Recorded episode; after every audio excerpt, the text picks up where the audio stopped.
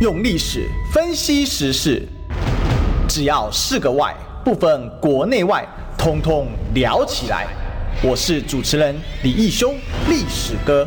周一至周五早上十一点至十二点，请收听《历史一奇秀》。欢迎收听今天的《历史一起秀》，我是主持人历史哥李秀。我们继续继续追寻历史，追求真相。我们今天现场来宾呢，啊，是我们第一次登场的啊，我们的立委参选人，也是我们的这个行销公司的老板啊，营运总监啊，其实就是老板了啊。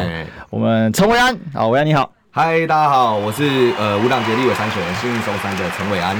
是啊，这个维安的本业呢是做这个行销公司的哈。那据说你做蛮多年的，虽然你看起来年轻啊，你创业多久了？呃，大概六年，六七年了。六七年了。嗯。当初是为什么会投入这个行业？一开始是因为的网络时代发达嘛，对，年轻人都很喜欢用社群，对。然后一开始我们就用像是 Facebook，然后 Line 这样的工具，嗯、后来就发现，哎。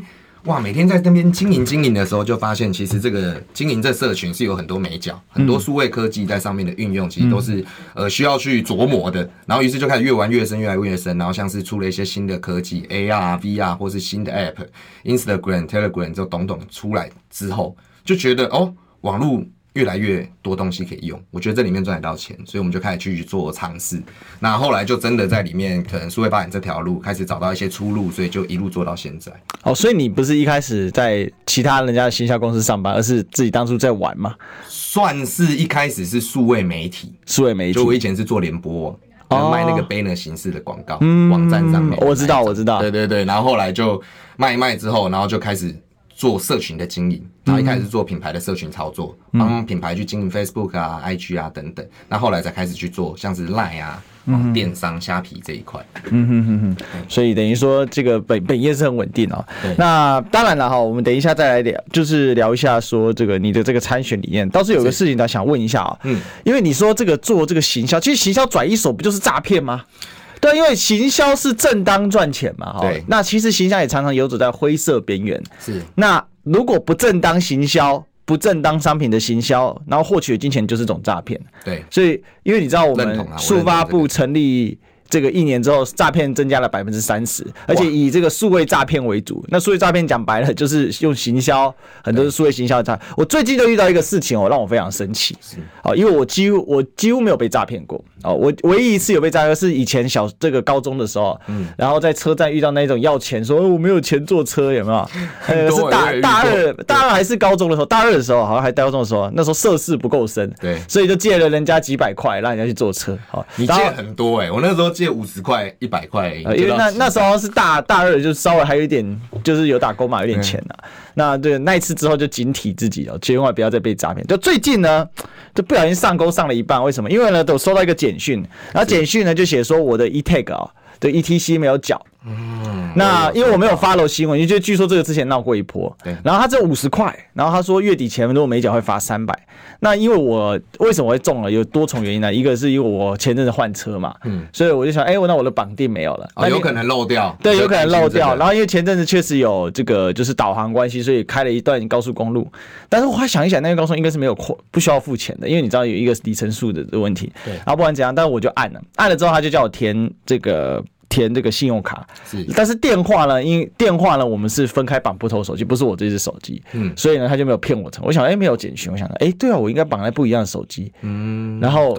这个后来我们就看了一下，就啊靠，这就是诈骗。对，我我我觉得这个诈骗有很多可以讲，对，因为像我们自己是做电商嘛，嗯，其实现在很多啊，哈，就是电商你可能就常常收到简讯，对，email 跟你说啊，你买什么东西忘记付钱，甚至打电话来的都有。哦，是。那种语音打电话跟你说，哎，我们这里是哪里哪里，然后什么什么单位啊，因为您购买什么东西失效，所以请您点击，哦，按按键要去点什么东西，其实这个都是很危险的行为。那再来像是我们现在都大家都有用 Facebook，都有用。可能 IG，有的人在经营粉丝专业，对，很多的人就常常会收到那个讯息哦，你的粉专管理员就是什么，哎、欸，你好，粉砖管理员您好啊，这个是什么网址？您的粉砖收到什么及时监控，需要在 二十四小时之内赶快点击这个链接。第一次看到，你可能会就是很多的人第一次看到，其实很容易可能就被误导，对，就点。那点进去之后，因为现在的网络其实可怕的是。我们台湾人民对于其实这些数位科技的教育，哦，普及程度，我觉得算是比较偏低。因为像我们以现在的状况来说，我们的数位支付也还没有到真的完全普及，所以很多高龄化的人、中高龄化的人，他们的数位落差是很大，极大。对，他们可能连 Line 现在可以用，就是看看里面有一些社群的功能，他们都还不知道。Line 可以看新闻，他们可能都还不知道。是，那他们收到简讯的时候。真的很容易会被骗，很容易会去点。那点完之后，像有一些人，他可能有做到数位绑定哦。这个不要讲说赖男，就是一些年轻人，可能四五十岁，他们都用绑定。你你就想说，连我就会去点那个连接，啊，那其他人怎么可能不被？试了两下，因为我试两下，我方向马上发生发现这个问题，我赶快打给信用卡公司。嗯、然后我气在哪里？因为我很多都绑那一个信用卡，对我等于得重用这张信用，全部得重绑，我又多花了一个小时时间。对。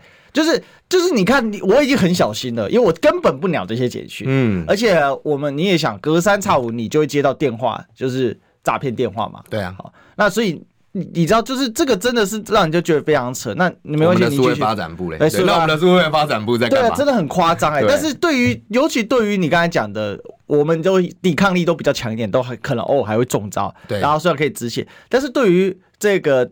这个比较你中这个中壮年以上，对、哦，或者是一些这个退休的朋友们，哦，退休族们，他们其实对这个的熟悉度又更低一点。对啊，他们根本是没有防范能力的、啊。是，他有你你看到没有防范能力，就是他用简讯网址这些，他可能没有。数位科技的经验，所以他不点就算。但他接电话这种太容易被骗啦。现在的电话已经诈骗到是 AI，它可以去搜一般民众的声音，他可能用透过一个什么假银行的电话打给你，随便问你两句话，他把你的声音收进来去做语音辨识，对，他可以输出。拨成另外一通电话打给你的家人，用你的声音去跟你的家人调钱借钱，这件事情是超可怕的，夸张哎！对，他调调钱借钱就算了，他还拥有你以其他的个资，他知道你的背景，他可能知道你在开餐厅，他知道你什么时候贷过款，他知道你的经济状况如何。哇靠！全部用 AI 收集，全部都可以知道啊！就是我们的个资是在台湾，我们的个资是这个已经不是机密了嘛？不然为什么每天大家都会收到和润车贷的电话？对啊，对啊，你们一直每天都在接，烦死了，接贷款电话，没有，包括还有像是某健身健身，对，这个就是有人在健身公司嘛，对啊，整天打，而且我在讲一个很吊诡的情况哦，每一个人都是，这一定大家都有经验，平常你很有钱的时候，那个贷款电话都不会找你，对，当你贷了第一笔款之后，你就会开始疯狂的收到贷款电话，哎，好像是哦，而且是各家哦，每一家银行都打来，这到底发生什么事情？为什么会这样？嗯，你说各资真的有各资吗？对不对？真的各自，我们台湾人的各自真的是安全的嘛？如果是安全的，为什么我去跟叉叉银行借钱，然后另外一间银行会打电话给我说：“哎，请问你最近有资金周转上面的需求吗？”还另外一行银行就算喽，其他的可能呃更多的那种车贷什么贷款的银行都开始来了，信用卡贷款的一堆全部都来。嗯，那到底是什么东西让他们串联在一起？谁在做这件事情？我们的各自呢？谁来防范？所以数位发展部其实应该要做的、要监管的就是这些事情啊！啊，他给他开发干嘛？卖面线，对不对？就是这样嘛，拿两百多亿，什么事都做不出来，而且诈骗还增加百分之三十。对啊，那你说诈骗怎么解决？两件事情，第一个就是宣导嘛，你要从先从宣导开始，先从宣导开始缩短整个台湾民众的数位落差。嗯，接着你会做数位科技的发展，去导入、去阻绝一些这些数位的诈骗。但是我们连前面宣导的事情，他拿两百多亿，他宣导了什么？因为他编了很多钱要宣导啊。对啊，唐凤是一个招牌嘛，对不对？嗯、唐凤是被民进党包装出来的一个天才，天才一个招牌嘛。AI 大臣。对啊，AI 大臣应该要出来好好利用这张招牌来宣导说不要诈骗，或者说我们诈骗要怎么防范、怎么点击哈。我随便讲几个口号，建议大家参考一下：陌生电话别乱接，别乱信，对不对？陌生电话要查证这种哈，然后再来网址别乱。点这些都是要宣导的，但是这个真的要反复提醒。对啊，就是一直洗，那就是一个口号，一直讲，一直讲。因为你看，你每天接到很多新的简讯，每天接到很多诈骗电话。对，你总他他其实现在诈数位诈骗最厉害，还是赌你。对，一百次你总会上。他其实就是钓鱼理论嘛，我就一直换嘛。对啊，我一直换话术，一直打，一直打，然后。就比如说，我就问大家哈，比如说我们现在这个空中的或者是线上的大家，嗯，大家自己心里想，你一个月内好，不要一个月，一个月太太太太 low 了，一个礼拜就好。你一个礼拜内有没有接过诈骗电话、诈骗简讯？我我百分之九十九吧，绝对有。现在手机打开就有了。一个礼拜，我那个 Facebook 的粉砖，我一天可以收到几十则，对啊，就是那个诈骗的网址，然后各种账号一直传。是，那我们又遇到又看到一件很奇怪的事哦，Facebook、Instagram。这个东西啊，它明明就是需要绑定电话号码才能申请账号，对，大家才能运用。为什么有这么多假账号？嗯，那我们的台湾的通讯，我们奇怪，我们真人要申请 Facebook 账号，经常被超难的啊。对啊，那就问题就就出在这里啊，发生什么事情？为什么这这是数位科技谁来监管？我们看到问题了，但是我们的数位发展部却没有任何能力去监管、去改善这些状况。对，这个就是我觉得最大的问题。所以，其实你做这个数位行销。这么多年，刚好见证就是台湾的数位诈骗的崛起。元年，数位诈骗元年，它完完全就对应着，当我们的行销这种数位走向行销走向数位化的时候，嗯、走向 AI 化，走向科技化、多平台化、对。新媒体化的过程当中，其实我们的诈骗也是迅速在进步。没错，电话诈骗现在变只是诈骗当中的一个环而已，它只是一小点哦。我诈骗真的要讲，它大概可以分成几十种类。嗯、那我前阵子有接触一个案件叫五户案，可能大家有听过。我今年有三大诈骗案，第一个是澳丰被诈了两千多亿，哇，台湾人；第二大叫五户两百多亿，这个是政府认证，法院判出来两百多亿，还有下面很多没有查到的。好，那再来是第三个就 IMB 嘛，对啊，IMB 就是标准的数位这种借贷平台，对 P to P 的这种诈骗，这个是。一定很多啦，后面还多还有很多还没有报而已，那个是时间点的问题。我们还有一些是前阵子艺人陈零九啊，对啊对啊，就是他那个是香港的比特币平台，对嘛？然后还有那些嘛，呃，然后还有那个什么，还有这个美国的那个比特币神童，嗯嗯，他那个倒台湾也好多人中枪。对我我我我要讲虚拟货币这件事情，其实我讲一个很现实的，虚拟货币就是一场很大很我可能但我我觉得公开讲这个会有一点对立的，我们不要讲这么尖锐。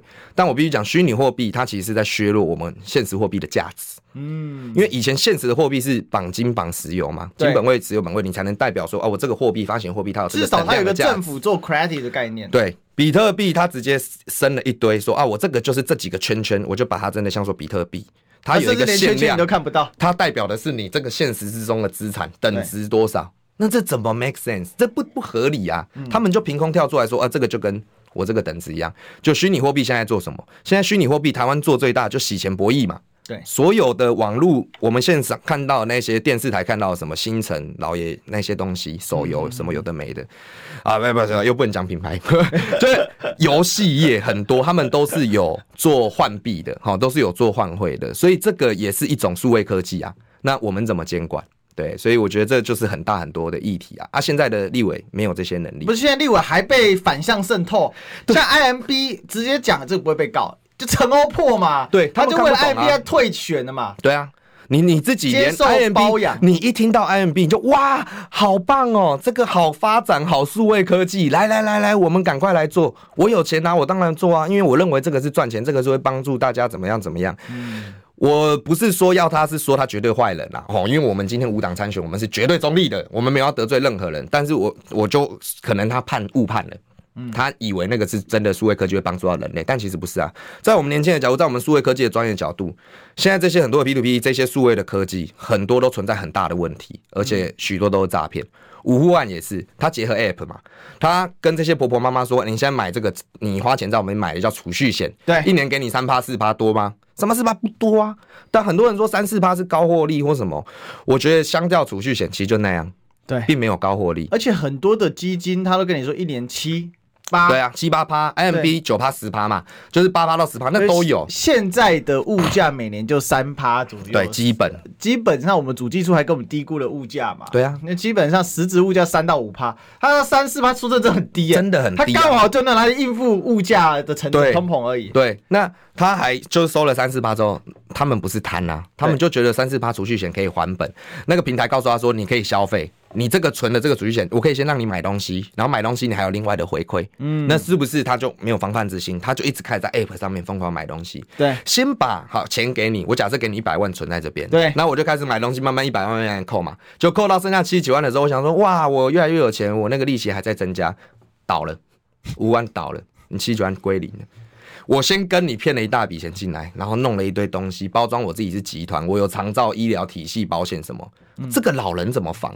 这个是 App，他看到 App 他就疯啦、啊。那个五六十岁的婆婆妈妈，还有一大部分是外配哦。那些外配他们怎么防？然后他们在台湾，这个不是他们的家园，这不是他们根深蒂固的家乡。他们没有那么多的资源人脉，没有那么多发声的管道。他们被骗就是被骗了，他们一辈子努力的钱就这样没有。那我们的社会发展部，对不对？所以我觉得太多问题可以讲了啊，就是真的是要呼吁唐凤好好做事，好不好？好好加油。没有，他都在出国的路上。对啦，出国就在出国的路上。对啊，其实我我蛮感慨，就是说台湾所谓的诈骗之岛哦，对，我们的诈骗是与时俱进诶。是啊。就你看早期的诈骗，就是以电话，最早是那一种，就是实体诈骗。嗯哼哼。好，比如说呃装可怜的啦，哈、嗯，这个路上卖那个都是小的，话术很多，话术很多。早期是话术就偏一点点嘛。对。那现在呢，它是越来越丰富跟多彩。哦，它现在开始就进化到它可以呢，就是这个它它一开始它可能是透过电话，嗯，然后接下来就变成脸书贴广告啊，哈，对。然后到现在呢，它已经进化到 AI 了，它可以收集你的资讯。那你觉得未来的诈骗的趋势，它会往哪边走？我觉得一定全部都是往 AI 走，因为 AI 太好用了，而且速度太快了。我们现在在用所有的数位科技啊，好，那像。前阵子很红的 OpenAI ChatGPT 嘛，嗯，大家有去使用过，你就知道，你跟 ChatGPT 聊天，你没有办法辨认他是真人还是假人，这件事情是绝对的，因为他跟你的互动太写实了，他跟你讲的文字他不会有错误的，因为他是语义一个一个字从网络大数据这样拼接出来，它是绝对精准的。嗯，那他们如果这个工具被用在好人身上，你可以快速学习，你可以帮助很多的产业发展，缩短这个工作的进程。对，你如果被坏人拿去用，那就可怕了，因为他所做出来的东西，它甚至可以，设计师可以帮你写一个全新的世界框架。我可以瞎掰一套金融商品出来，这个是现未来的 AI，它都做得到。它可以去瞎掰很多的东西出来，可是不能说瞎掰了。它可以去计算，它可以去演算出很多很多的东西出来。这个是人类没有办法辨认的。嗯，对啊，你你说我们看下棋这件事情，人跟 AI 下棋谁赢得了？你就看到现在量子电脑什么科技慢慢出来了，这些科技的速度会越来越快，我们的政府是完全跟不上的。对啊，这个就是现在看到最可怕的地方，因为 AI 科技慢慢的已经被丢入到这个市场在用了。对，最讽刺的是什么呢？你看到台，我我看到那个 AI 宣传的影片，对，是中国公安呢、啊。中国公安拍的一系列一堆的那种宣传影片，嗯，然后在什么抖音在哪里上面传，阿贝可能比较呃有在用抖音，或是说有在来往中国的民众看到，然后转传到台湾。而、啊、我们这个明明就是可以做的事情，为什么台湾人不做？对啊，非常被动。对啊，还需要靠台湾人还自己在那边转传中国的这个这个防诈骗的资讯，这到底在干嘛？很丢脸呢。所以其实对你们数位行销来讲，就是现在 AI 的出现。其实很大程度的改变了现在这个数位的行业，数位的行业，整个网，我觉得整个网络生态或者说公部门的这些数位导入都应该要被提升，都应该要被改造，要一个很大的数位改革。而且，数位发展部本来就是不是只有单单一数位发展部在发展啊？你现在网络发展成这样，哪一个单位不数位发展？哪一个单位不导入数位，不导入数位科技的运用？但我发现我们的我们的行政单位在数位。导入这一块做的很差，非常非常差。我我我认为不是差，如果看民进党执政的话，他是怕。他不是差，他哪里差、啊？他自己宣传自己的东西，对啊，很会做。可是他在公部门做的很烂，对嘛？你你用你看赖清德哦，真相对嘛？你看赖清德他们在民党在行销台湾 Team 嘛，他们所有在操作的那些东西，哇，能用的选举上面能用的最新科技，能花的最大预算，他们一定都会开瑞啊，他们一定都砸下去的、啊。所以其实就你一个做行销行销人出身来讲，你看民进党的选举行销，他其实他妈超屌，就是很完整。很很厉害，就是我们不能说他很屌，因为我们当然也觉得我们做的东西会赢他嘛。但是我觉得他们已经做到很完整，而且是花了很大笔钱在做。那我们也是在这个领域，在这个产业。当然，你从旁听到的一些消息，你也会知道，哇，市场最高价，民党就有钱啊，就他们就是可以这样搞啊。嗯嗯对啊，他们做的这些东西，如果拿在政府上面的运用呢？还有，那讲这一次联署啊，我其实因为我之前是过去有协助台湾维新，就是当时有在帮苏县长，就是在参与联署这件事情。我们当时就讨论过一个议题，到底为什么联署不能用数位联署？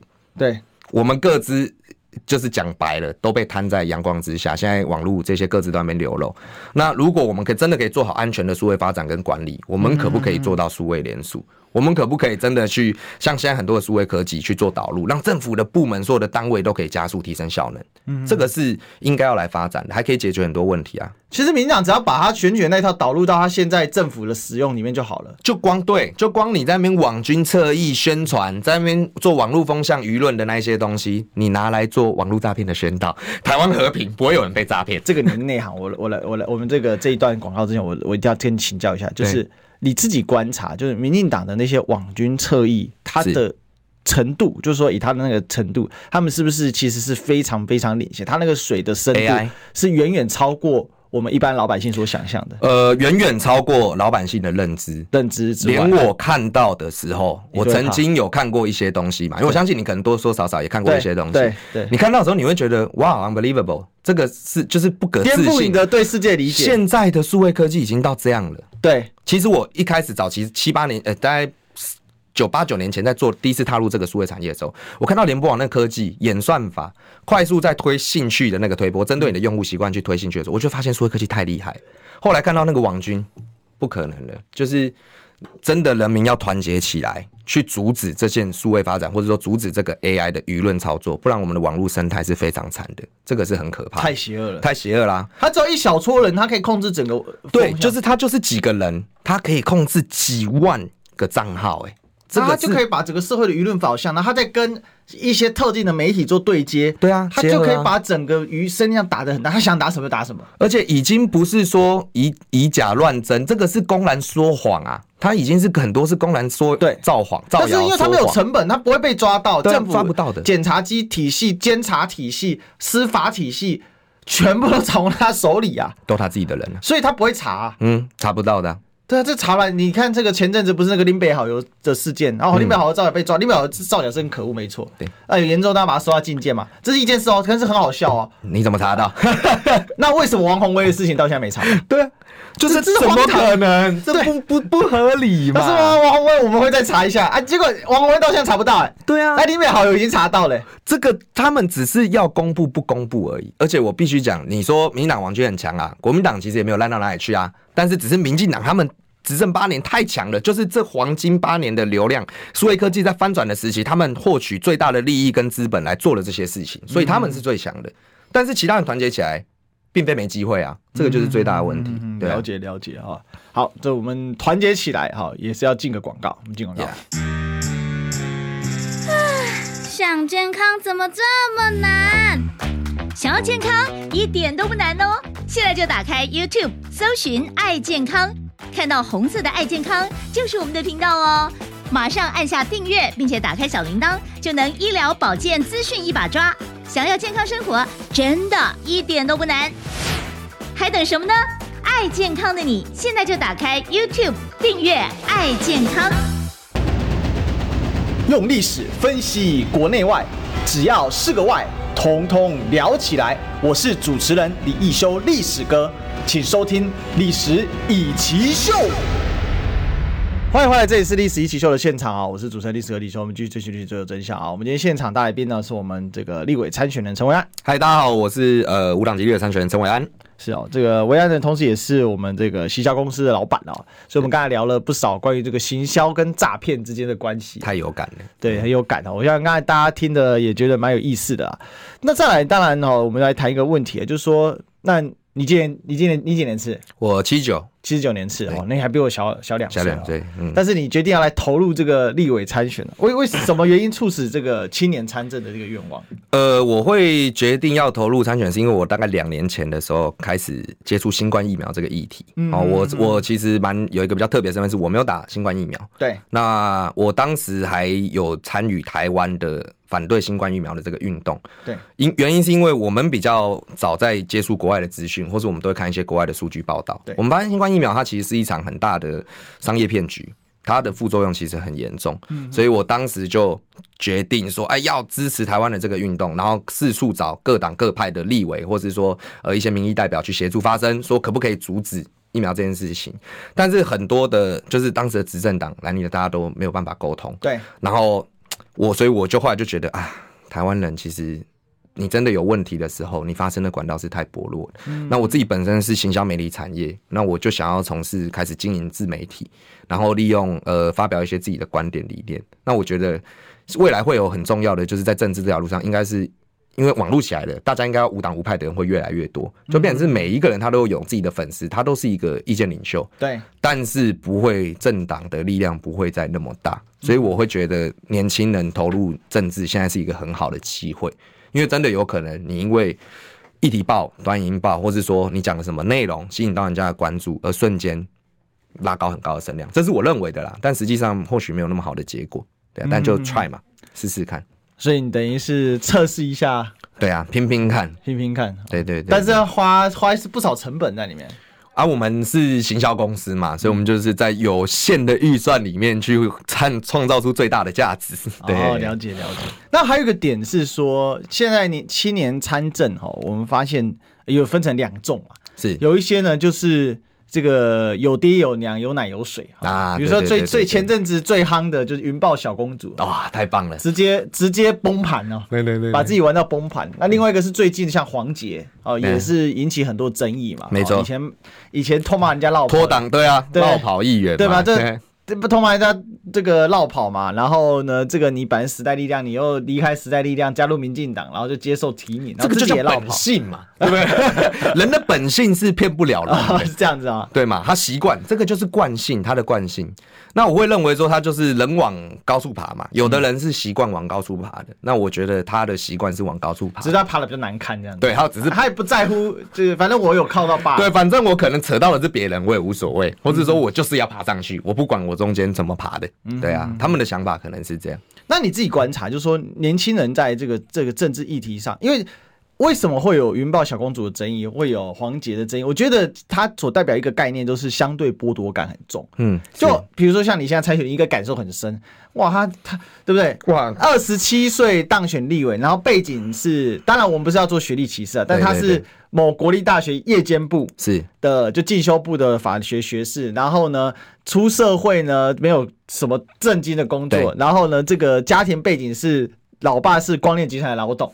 然后二十七岁就选上立委，人称人中龙凤，还可以超级胜利组嘛？对，然后还可以接受到这个资深大媒体人的一个专访。没，没错，对对。那但这还可以被人家护航这样子，我我觉得这个这相对剥夺感个屁啊，对不对？因为我我觉得我觉得以我们素人参选啊，然后我们是真的无党无派嘛，是你感觉。我这个哎、欸，这个是我第一次上广播节目，真要感谢历史哥。对，因为我们也是真的在这个社运的过程，大家在为台湾努力付出，我们才有这一面之缘，才有今天机会坐在这边嘛。对，但其他人是怎么来的？对，就是爸爸指派的嘛。哎、欸。爸，我爸跟我说，哎、欸，好像选立委不错啊，你就去讲讲话，舞台上面表演一下。那所以 他们麦克风，从小的志向很有可能就选立委。他很有可能在高中国中的时候，他写他人生志愿就开始写立委，他叫长篇大论。然后我爸跟我说，哦，当政治人物就是要怎么样？他开他开始就有这些宏观的思想。嗯，但真的有这些宏观思想，跟实际上苦过来的人在做事，在基层打拼的人是不一样的。我相信，因为你也不是。就是二代嘛，你是基层这样做媒体，这样一路经营上来，而、啊、我们是从企业的角度认真工作，进入这产业，苦干实干，然后努力赚钱，创业到现在发现，哇，年轻人太惨了。对，因为。虽然我自己是公司的股东之一，就是老板，我们还有几个创办人嘛。但是你会发现，公司大家都是年轻人，可是除了我们，就是年轻人，大家低薪的问题是普遍的现况啊。我们就是努力在产业里面做到最好，但是整个产业都还是很落后，或是说整个大环境的薪资普遍低薪。对，啊，为什么他们薪资可以那么高？为什么在普遍低薪的情况之下，还有人获利可以这么高？那些光电到底在做什么？对啊，而且什么什么，我觉得光电那个都讲太多，我们已经都讲到不想讲。那网络上真的想要了解的人太多资讯了。嗯嗯，这个就是台湾的现况啊。那那些二代，他们有很多的资源嘛。我们素人真的要上一个节目都太难，要上政论节目可能要花钱，我拜托人家。然后甚至我说啊，那他会开一个价码给你说，那你要不要来试试看？哦，他会告诉你说，哦，素人很有机会，这样。可是很难啊，我觉得就是会很辛苦。那。看到他们这样，然后表现得这么差，重点是真的没有在为人民做事啊！他们的思想就是党国思想啊，就是我以党为大，党意大于民意。上次跟记者冲突就这样啊？对啊，他就是嫁祸给记者啊！哎呀呀呀！你为什么要推我？为什么推我呢？结果现场大家拍的清清楚楚了，就笑这个很就是拍垮。然后你你你，我们这是一个立委，立他民众可能我我以前没有投入过政治，我不知道说立委这么大。哦，我们看的不是立委的，就是是看的是立委他权责，或者说为什么那么多立委要去做那么多坏事？因为他权力真的太大，管不住他嘛。那可是我们的立委竟然他的品性就是用这种假摔的演出，那跟演艺圈到底有什么差别？对吧？对不对？我看你在那边假摔干嘛？很丢脸，真的很丢脸呢！一个国会议员，这个立法委员这样搞，所以其实对于青年世代来讲，这种世代的落差跟。因为你是属于在青年当中，你是创业成功的，对，就是说你有一份自己，你有自己的公司，但是算是运气比较好。现对，但现当然你这个里面你也付出了很多，是没错。那这个创业初期都很累了，我讲直白的。但是不管怎样，你站了一个山头。可是你可以看到，现在大部分的年轻人他的问题就是为什么低薪、政治没有未来、政治冷漠。你你觉得关键在哪里？就是说他们对于这个。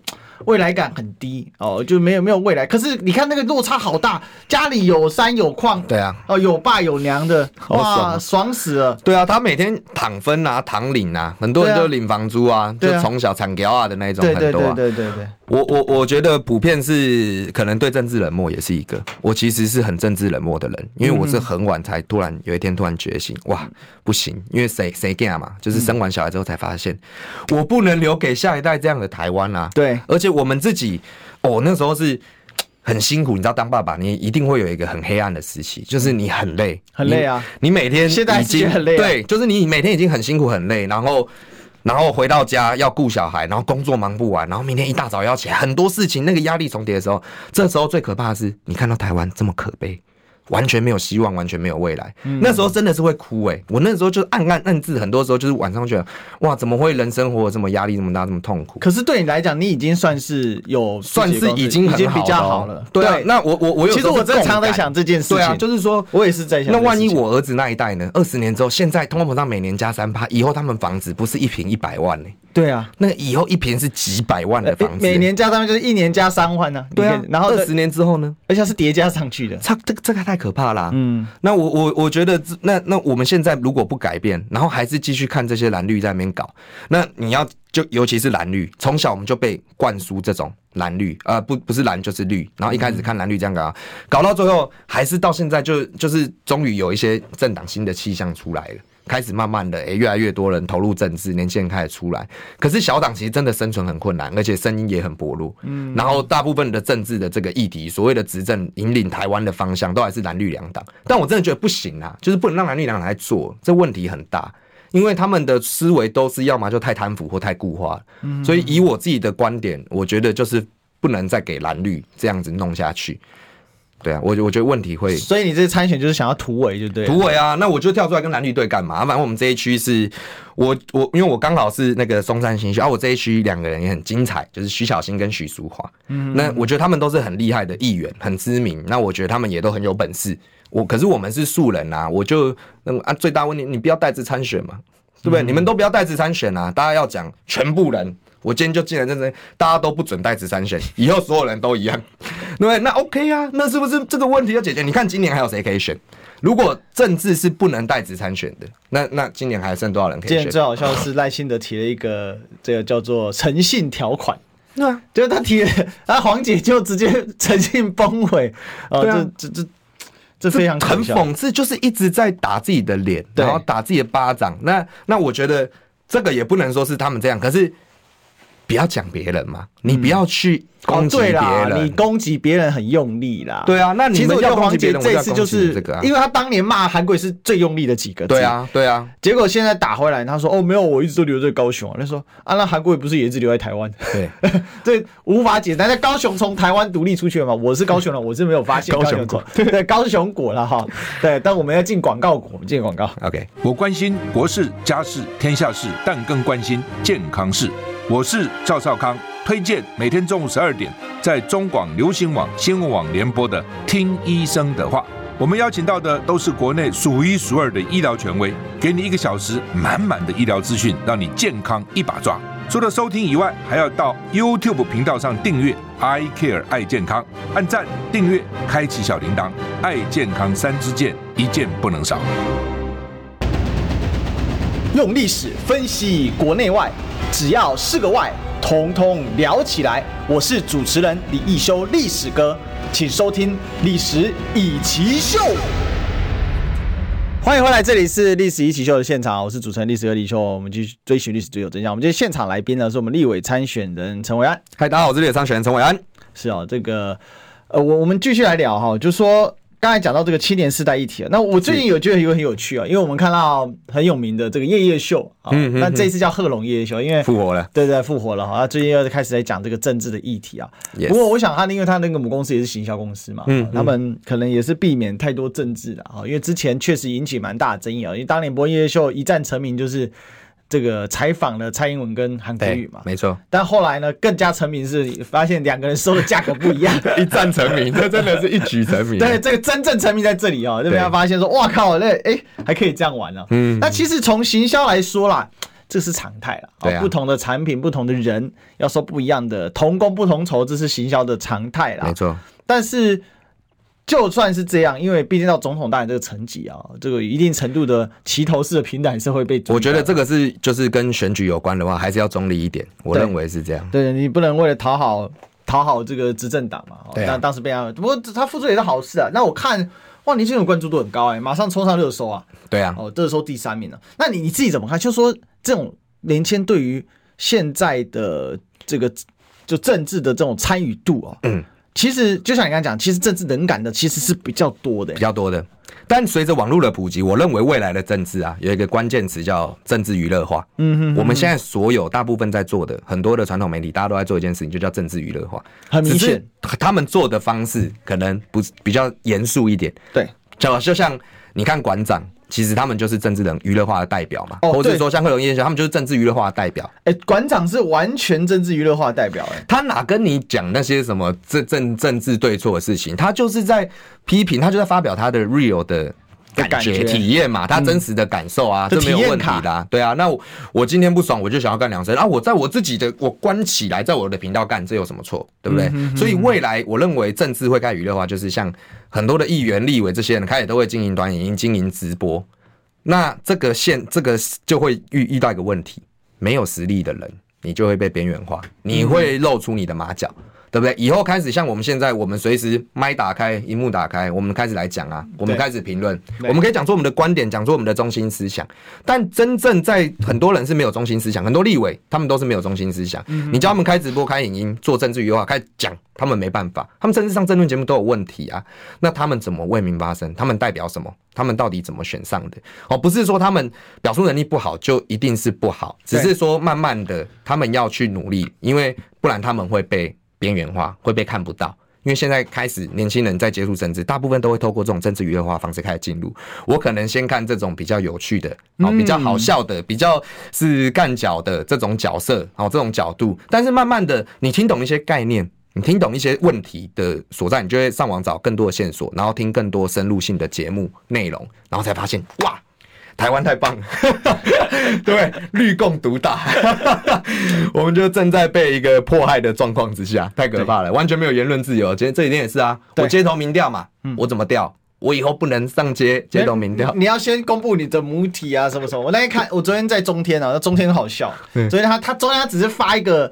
就是 YouTube 的聊天室的那个民调，他就这个，因为主持人是马千惠嘛，我就他就调查人马千惠啊，然后支持者中天就这样，呃，中天电视公司，然后他就要把那个写出来，他说我们现在要先写这个免责哈。对啊，我觉得非常荒唐，你知道吗？我们讲的这个叫数位发展嘛，对，这个就是数位发展，说你不是无无限制的去监管，你要讨他跟全民跟大众去探讨出一个解法，到底怎么样去沟通认定这个东西。但是他用以前电话民调的逻。逻辑在监管，对呀，网络你网络聊天室的民调，你你怎么监管，对不对？我我我我问哦，你看哦，像 啊举例哦，举举例那个直播，现在馆长啊、托一次这些在知知名直播主，他们一直播可能在线都是几万人，对，你街头民调有办法在十分钟之内做到几万人给我看？不可能，不可能嘛？嗯，我按那个 YouTube 直播，我开一个对票投画窗投投票窗。我五分钟之内我可以做十万人的累积，你做得到吗？嗯，那你怎么管？我我这个东西，你说它不是民调吗？那你也要有本事在五分钟之内冲十万人来看我的直播来投票啊！对，所以我觉得这个都是数位科技已经到那个层级了，但政府不开放不改革，你不不讨论出一个合适的做法，然后就是无条件的管，管太多了啦，真的管太多了。但是问题就很好笑啊，监管部分他们很积极啊。对啦，对啦。可是对于所谓部分，对对改革啊，法规的修正啊，嗯、然后讲白了，数位发展部真的有办法，就是他真的有数位数位这数业发展能力吗？我是质疑。我我我看到一个前两天一个那个新闻哈，就是说小黄有那个。民众检举的问题嘛，他们要去看这个问题。其实我不是要讲，我不是要讲民众检举这件事情。好，当然我觉得检举这个也也是一个大问题，因为这对于本来就是民生很多很多问题嘛，就是计程车司机这个产业是影响。但计程车这个产业受到最大影响是共享交通，哦，Uber。Uber 怎么做？怎么解决？就是数位发展部要来协助民间去解决啊。传统的车行这些东西，他们要做数位导入嘛，他们要去做轿车，或是说我们台湾可不可以用政府的角色？好，数位发展部这么多钱，两百多亿，我们可不可以拨个两亿来弄一个就是内部的自己民众政府的轿车平台？第一个，它可以帮助这些做数位发展嘛，我可以帮助这个产业做数位发展嘛，我还可以去提升。去解决那个我被抽成的问题，因为不然我的金流就是一直被流到国外。对，Uber 进来这些啊，可以点面线呐。对啦，可以点面线，不点什么面线？对啊，到底在点什么面线？气死我！我所以我就非常理解你的感觉。你就想不要多啊。给你两亿就好，对，你可以两亿，你可以玩多少东西出来？我我可以把不要说两亿啊，你光线上联署这件事情啊，我们不讲治安后面的加密程度、安全程度，对，我们只是做线上联署那种拍分身、拍身份证，然后过给人线上联署签个一千万以内绝对搞定了，一千万，然后再给你加密好了，加密加密就是治安国安的问题，那让国安去处理。但我这边一千万预算，我可以把前面那些东西都做出来。就就是这样啊，数位科技就是这样啊。很多人觉得我做这个东西是不是要几个亿、几十亿？其实政府或者我们的执政党就是一直这样告诉大家的嘛。对，我做这个数位科技，我要没有专业人才啊。对啊，我要养很多专业的人才。你看那个数位发展部还被人家发现一大堆约聘。对啊，然后说薪水特别高。对啊。然后人家说，啊，你为什么现在特别高？然后数位发展部副部长就说，哦，我们这只是专业人才。对，专业了半天是就点点面线平台，然后还有老板每天都在出国。嗯，我我觉得就是很多的企业主啊，好，因为我也是也算是企业主嘛。那我们是数位科技专业，很多的企业主都想做数位发展。那我也公开邀请那各个企业主可以来联系我，就是说，哎，我们可以探讨出我们有钱出钱，有力出力嘛。我们有专业出专业，我们一起来做一些东西，真的来嘲笑一下政府，因为这个真的太容易。我们做出来，我们真的就可以让大家知道说，哎，其实我们的数位发展部力道是很弱的。他们根本就不知道在做什么，我们根本民众是看不到他们在做什么。以你做数位行销出身的哦，嗯，你会不会觉得数位发展部到现在真的是太扯了？太扯啦、啊！我我真的玩，除了真的面线之外，没有人记得任何东西吧？没有，他说他说打炸国家队啊，对啊，打去哪里？哎、欸，打去哪里？打了一年增加三十趴，而且数位诈骗占大宗，而且今年最大的案子，他们有哪一个针对哪一个案子出来提解法、提说明、提关注了吗？或是接受任何人的陈情嘛？呃，林北好油的鸡蛋，对嘛？就这件事情嘛，就林北好油是唯一被查获，而且他前面讲其实都是真的。对啊，他只有那个他，因为他想要退场，就被无限放大了。对，现在那最后就说那很简单嘛，你成绩中回来嘛。对啊，我觉得这个太离谱了啦，就是说你真的已经是为党哎，他真的就是为了一个。真的就国家机器嘛，我们以前看不到国家机器在哪里，现在国家机器是摆明给大家看，对，就是摆在那边，然后但是他也你也奈不了他何，那我们怎么办？真的很瞎哎、欸，然后每个月预算一直烧啊，所以其实你像你做专业数位行销，你会觉得。很扯，你拿那么多钱，然后没有做出东西，很扯，很扯淡。你们的预算是刀口上，你们的客户是，我们的预算是刀口上，非常，所以你平常你们在做这个预算跟利润，你们要把控的很严实啊，很严实啊，就是很精准的啊，不不能超过，超过是我要赔啊。对啊，对啊。那今天我们好，我我们再讲一个很好笑的，嗯、这个就是很深了嘛。虽然就是大家都知道，但不一定能公开讲。但我们无党无派，我们就要讲光标案呢、啊，所有政府的光标案、啊，不是层层剥削吗？对不对？围标、贪污、泄露、底标，这种到到处都是这些事情。对，那哦，对你有在，你有我有投，我以前有执行公标案嘛，我也有做过公标案，我做过很公标案。你看公标案那些规格很落后嘛，很多漏洞嘛。对你来讲是 piece of cake。对啊，你怎么会找一堆完全没有数位专业、行销广告专业的人来监督我的标案，来听我提案呢？我告诉你，我提案展开，我讲什么，他们全部都听不懂。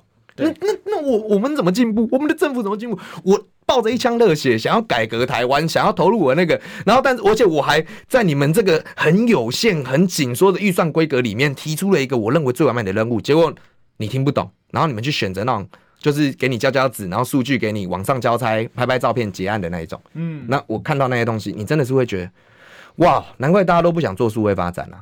而且还有像是政府约聘的那些讲师什么啊，我们在外面做企业讲师，你一堂你出去演讲。对吗？没有一万也有五千吧，这个是基本行情了吧？就是说做到企业讲师这种规格，你一千五，对，政府啊，政府现在好像有涨价，三千一六八还多少？一千六百八，那个真的都是满腔热血的，就是真的爱台湾的人在做的，愿意去讲课，愿意接受重点，那个就真的叫做车马费，真的就是车马费。对对啊，我可能还要到高雄，他把你当老师做终点，哎、欸，到高雄。高铁票可以报吗？不不不一定哦，那看看单位哦。我觉得这个很可怕哎。那 企业人才呢？企业人才怎么会想要帮政府去解决问题？是，是你政府永远拿香蕉就只请得到猴子嘛？你就请一堆猴子在那边耍杂耍给大家看。数位发展部就弄了一堆猴子在那边搞笑给大家看，然后，所以他那里面的科米就乱取一通啊，什么多元宇宙科，那就。就是完全为了塞人塞预算在搞的。他们之前还提一个什么什么什么立方投票法，数位法就提这个概念。你台湾的这个数，就是连数位连署都没有办法做到。你跟我提什么 什么地方投票法那种东西，那个都是太太高空了。就是我们看到的是说，他们现在民进党做法就是都是乱打乱，就是真的是提一些很虚空、很虚的东西，嗯，很弱的东西。那我哎、欸，我我我再要讲一个前阵子特别有感的啦，就是不是说要帮，就是郭董讲什么，是我一定要讲一个很关键，是我们前阵子我去了一个东西，我很感动，嗯，就是我看到那个 ChatGPT 的执行长，对，郭董邀请他来台湾，哦，我们有去参加 OpenAI 那，哇，好多人哦，人山人海，就是说看到那个那一场的时候，我觉得以我一个数位科技发言人，我会觉得哇，这才很浪漫，这才这才是实力，我要听的就是你怎么做的，嗯。我要听的是你告诉台湾人，告诉台湾的这个数位科技产业说你怎么发展 Open AI。Open AI 它里面讲到一个关键呐，我当然让他用英文讲，然后我大概讲一下翻译。他说 AI 的为什么要叫 Open AI？因为它一个关键叫 Open，它需要全世界的人一起来劝这个 AI，让它来训练，它才会成长茁壮，它才足够强大。那表示我们台湾如果要发展这个产业，是需要全民一起来投入，一起来努力。不是你单单一个数位发展部或什么东西就可以弄得出来的。那我们要做的是这个啊，对啊，所以看到这个东西之后，我就觉得哇，这个是一个很棒的前进动力。那台湾应该是要多找这些国外的人才资源进来，我们数位发展才会起得来啊。你还记得前阵中研院闹一个大笑话？嗯，他的 AI AI 语言模型是拿中国的资料库，对这件事你知道吗？对啊，这个那个很扯吗？不是，这个劝 AI 真的没有那么难，只是我讲它的语言模型资料库哦。他可能都不知道从哪里采购的，你的采购是怎么采购的？结果人家是上海这个复旦大学什么大学，他们直接公开的，对啊，面前的，就是就是，我就啊，你看那拿面前的，对对啊，那那更瞎。啊，没有是研究研究好心切啦，那十他给他十万块，十万块你是怎样请棒槌啊？难怪他得去拿面前的，十万块可以采购什么？就是这样啊，你你你你都不愿意投入，我们怎么可能发展得起来？或是说你投入拿到钱的人他不做事啊，那我们怎么发展？对啊，你真的要邀请这些国外知名企业来演讲，或者说来做这种座谈会，政府其实是真的要广邀这些人才，就是世界，因为已经全球地球村已经是事实。你刚才说出得起香蕉，只请得到猴子，对。但因为他把我们人民当猴子啊，对啊，戏耍猴子，真的在戏耍猴子啊，对啊，反正我就给那个猴，我就给香蕉嘛，那愿意出来讲话的人，你就是猴子中的老大，对不对？你就是猴子中的领袖。好，我们今天谢谢维安。